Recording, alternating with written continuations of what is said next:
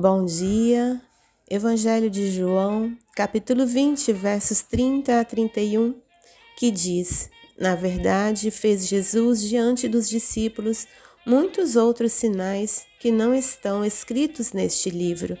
Estes, porém, foram registrados para que creiais que Jesus é o Cristo, o Filho de Deus, e para que crendo tenhais vida em seu nome.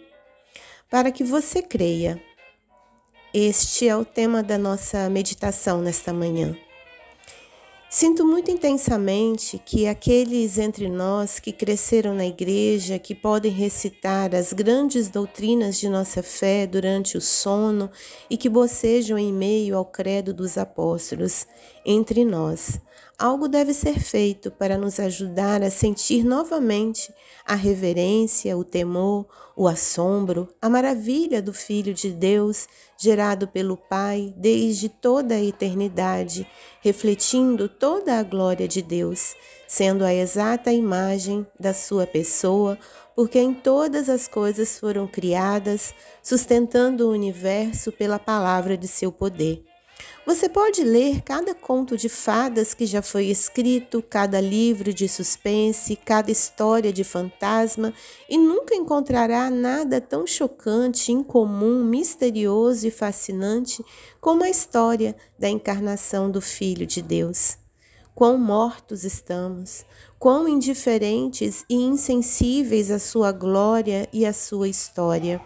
Quantas vezes precisei me arrepender e dizer: Deus, eu lamento o fato de que as histórias que os homens têm inventado comovam mais as minhas emoções, o meu temor, a minha admiração e minha alegria do que a tua própria história real. Talvez os filmes espaciais de nossos dias possam fazer pelo menos este bem por nós.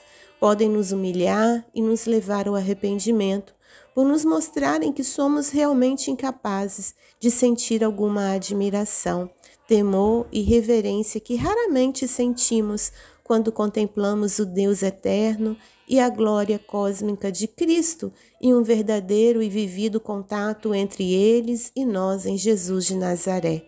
Quando Jesus disse: Para isso vim ao mundo, ele disse algo tão fora do normal, incomum, inusitado e misterioso quanto qualquer afirmação de ficção científica que você leu.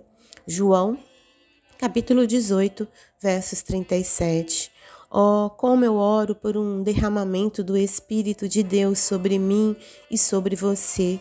Oro que o Espírito Santo penetre em minha experiência de uma maneira que cause temor, a fim de me despertar para a inimaginável realidade de Deus.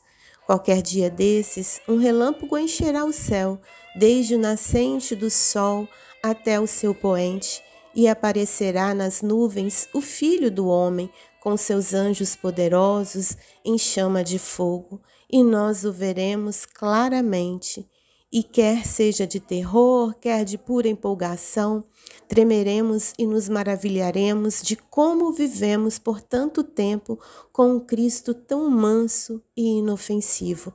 Estas coisas foram escritas, toda a Bíblia foi escrita para que nós creiamos, para que fiquemos chocados e sejamos despertados para a maravilha que Jesus Cristo é o Filho de Deus que veio ao mundo.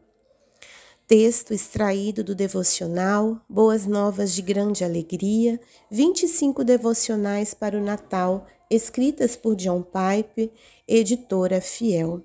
Tenhamos um feliz dia, que Deus continue nos guardando, nos protegendo e nos livrando de todo o mal. Amém.